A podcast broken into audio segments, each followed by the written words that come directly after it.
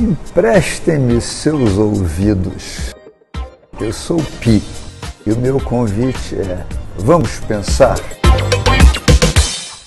Olá, estamos começando o Vamos Pensar e essa é a primeira edição de uma série de conversas com o psiquiatra e psicanalista Luiz Alberto Pi, que ao longo dos seus 80 anos de vida tem muita história para contar. Junto comigo, Paulo Márcio Vaz, estão minha colega é, Daniela Mata e também minha colega Paula Braga. Só para vocês saberem, o Pi tem muita experiência não só em, em, consultório, mas também de vida, né? É, ele participou do processo seletivo dos três primeiros, das três primeiras versões do Big Brother Brasil. É, foi o profissional responsável por prestar atendimento aos participantes do programa durante toda a edição. É, foi conselheiro penitenciário nos anos 90, conviveu com grandes ícones da contravenção e da criminalidade carioca, como Elias Maluco, Escadinha, Isaías. Jogou xadrez com Tuxinha da Mangueira, né, Pi? É. Então, é, é, muitas histórias para contar. A gente espera que seja realmente uma série de conversas bastante interessantes. E, enfim, Pia, queria que só você dissesse pra gente o que, que levou você a, a, a tomar essa iniciativa de, de entrar no mundo do podcast depois de tanto tempo. Olha, é, eu sempre tive uma certa preocupação com a necessidade de divulgar o meu trabalho, é, não por um problema de, meu, é por uma ideia de que eu tinha me esforçado muito para aprender algumas coisas e que eu oferecia para os meus clientes no consultório. E eu tinha o exemplo do meu pai. Meu pai foi psicanalista, era psiquiatra e psicanalista como eu, ou melhor, eu como ele. E, e, ele, na vida inteira, depois de muito tempo de trabalho, de estudo, de aprendizado, se dedicou a essa, essa especialidade e atendeu, talvez, da vida inteira 200 pessoas, máximo, sei lá. E eu achava que era muito esforço de aprendizado para muito pouco resultado prático, vamos dizer, no mundo, né? ajudar 200 pessoas. Então, isso me levou inicialmente, logo no começo da minha carreira, a trabalhar com grupo terapia, porque eu, em vez de atender um, atendia 10. Então, eu multiplicava por 10 o meu trabalho, a possibilidade de, de prestar uma, uma contribuição à sociedade, né? multiplicando o que eu tinha aprendido para ajudar mais pessoas. Então, para mim, sempre foi importante, primeiro isso, atender mais gente, trabalhando com um grupo. E aí eu fui para escrever em jornal, para dar entrevista, para falar na televisão, para fazer programa de rádio. Eu publiquei livros, eu tenho acho que nove, acho. Eu outro dia perdi a conta dos livros também, mas acho que são nove ou dez eu descobri que eu tenho uma característica que não é, não é de todo mundo. Eu não me ligo no passado. Eu esqueço muito o que já passou, não me interesso muito. Eu me interesso por história. Mas a minha história, é claro, tem uma trajetória, mas os detalhes assim. É, é, o nome das batalhas, as datas das batalhas, acho que não tem a menor relevância para a história, para o historiador, né? É, interessa porque que houve a guerra. Então, para mim, é mais ou menos a mesma coisa. Esses pequenos detalhes eu vou esquecendo ao longo do tempo. Quantos Você não é livros, saudosista. Quantos livros, quantos clientes. Não. É, é, até é uma coisa que eu quero um dia falar, é a questão do, de que de quando você lida com o passado, se você lida racionalmente, intelectualmente, é, é legal, porque você tira do passado aprendizado, conhecimento, informação, experiência. Isso é importante para a vida. Quando você viaja para o passado com a emoção, a emoção foca em duas coisas básicas. O que é bom te dá saudade, o que é ruim te dá mágoa, rancor, tristeza. São duas emoções negativas. A saudade não é bom você sentir saudade. Ah, que bom aquele tempo. Não, a vida é para frente. Quer dizer, quando falam para mim em saudade, eu retruco. Boas lembranças. Foi bom, mas a minha vida continua sendo boa. Bom para mim é o que vai acontecer, o que já aconteceu está lá. registrado, guardado, e é uma boa lembrança. Agora, saudade, quer dizer, eu queria voltar? Não, eu não queria voltar. Né? Até porque, quando eu me lembro, por exemplo, da minha adolescência, uma época confusa, difícil, a gente tá, não sabe direito onde é que a gente está pisando, tem muita angústia. É, hoje em dia eu sou muito menos angustiado, muito, muito menos angustiado do que eu fui a vida inteira. Cada vez menos, espero cada vez menos daqui para frente. Então eu olho para frente, não olho para trás, não gosto de olhar para trás. E mesmo para frente, eu acho que o futuro a gente planeja, a gente é, avalia, né, faz é, previsões, né, antevisões, faz planos, mas não vive no futuro. Se você começar a levar a tua emoção para o futuro, que é esse futuro que eu falo, planejamento, né, avaliações, antevisões, é um futuro racional. Agora, se você levar a emoção para o futuro, o que, que você vai encontrar no futuro?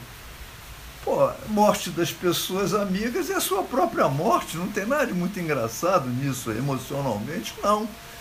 Ah, com o tempo eu fui vendo que eram medos absolutamente inúteis, que não serviam para nada, mais ou menos que nem o medo do avião, né?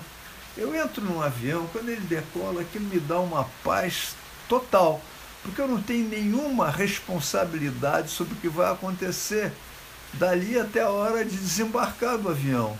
É, é, é paz absoluta. Eu, quando estou chegando no, no, no, destino, é que eu começo a pensar no que, que eu tenho que fazer.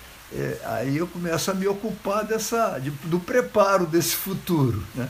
Mas o avião, para mim, é um momento de, ah, mas pode cair. Sim, se cair, eu não posso fazer nada. É, é um risco muito, muito, muito é, longínquo, né? muito pouco provável, e, e que a gente se dispõe a correr, e uma vez que você está correndo, fica lá. São coisas que a gente vai é, focando de uma maneira mais objetiva na vida da gente e se poupa de muita emoção desnecessária. Teve um autor, que eu não me lembro quem é, que diz assim: é, 99% das piores coisas da minha vida não aconteceram. Isso é bom. É? E é verdade, a gente fica, não, porque isso, se aquilo vai acontecer, não sei o quê. As coisas ruins estão aí, quer dizer, um dia vai acontecer a grande coisa ruim que a gente vai morrer, né? Mas. É, e, e, será que é tão ruim assim também, né? Ninguém. É, é não sei, eu fico com pena. Eu, para mim, a morte é, e o que me faz mais de tudo querer viver, eu acho, pode ser uma desculpa, é a curiosidade. Eu sou tão curioso de saber como é que vai estar o mundo daqui a cinco anos, como é que vai estar o Brasil. Eu quero viver pelo menos mais cinco, dez anos para ver o que vai acontecer. Isso aí me, me encanta. Fora o fato de que eu ainda, ainda curto muito o viver. É, eu sei que tem muitas coisas que não me interessam mais que me interessaram antes. Por exemplo, é, show de rock. Quando eu era mais jovem, eu ia show de rock. Eu não, tenho a menor ideia que eu possa ir. Ia boate. Eu não gosto de boate. Boate agora é muito barulhenta. Antigamente não era tanto. Não gosto. Eu tenho várias coisas que eu não gosto mais de fazer. Até ir ao cinema eu estou indo muito pouco, porque fico vendo na Netflix, não preciso sair de casa para ir ao cinema.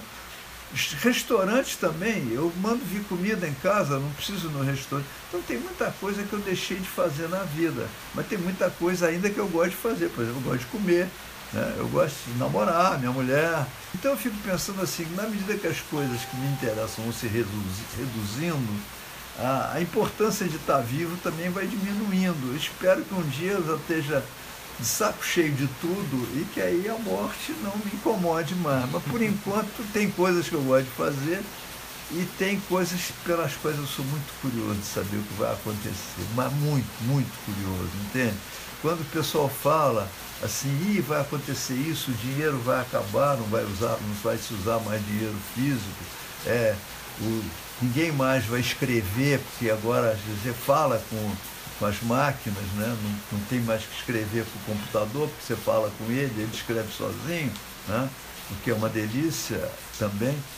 E, então, você sabe, você vê que o mundo está mudando, eu quero ver essa mudança o quanto mais puder. Quer dizer, viagens para Marte, como é que vai ser isso? É, a colonização da Lua. Eu gostaria de ver essas coisas todas. Gostaria de saber se o Trump vai ganhar, se o Bolsonaro vai se reeleger. Tanta coisa interessante para a gente ver no futuro. Entende? Então eu sou muito curioso. Eu quero viver por curiosidade também. Né? A curiosidade é o meu, vamos dizer, o meu pretexto para querer continuar vivo. Mas eu acho que a vida é isso. É uma, inclusive, olhando para a minha vida, para os 80 anos que eu acabei de fazer, eu vejo assim, uma trajetória. É, a vida é uma trajetória. Muita coisa que foi casual, muita coisa é fruto do mero acaso, e, e, e, muita coisa é pura sorte também, ou falta de, quando as coisas não são boas. Né? Ah, eu acho que colocar isso no, nesse prisma de certo e errado, bom e ruim, é, eu acho completamente sem sentido. As coisas acontecem, boas ou ruins, e vão acontecendo. E, a, e, a, e é uma coisa que eu acho que eu gostaria muito de conversar detalhadamente é sobre a questão do sentimento de culpa.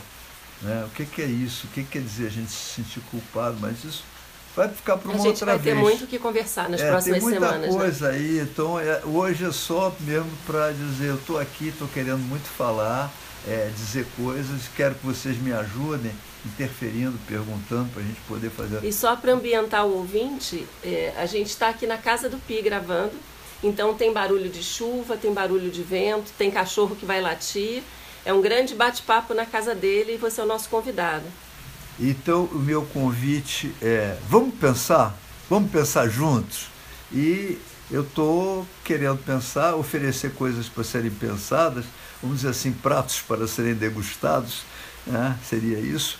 E eu espero também que vocês é, deem um retorno para a gente. Né?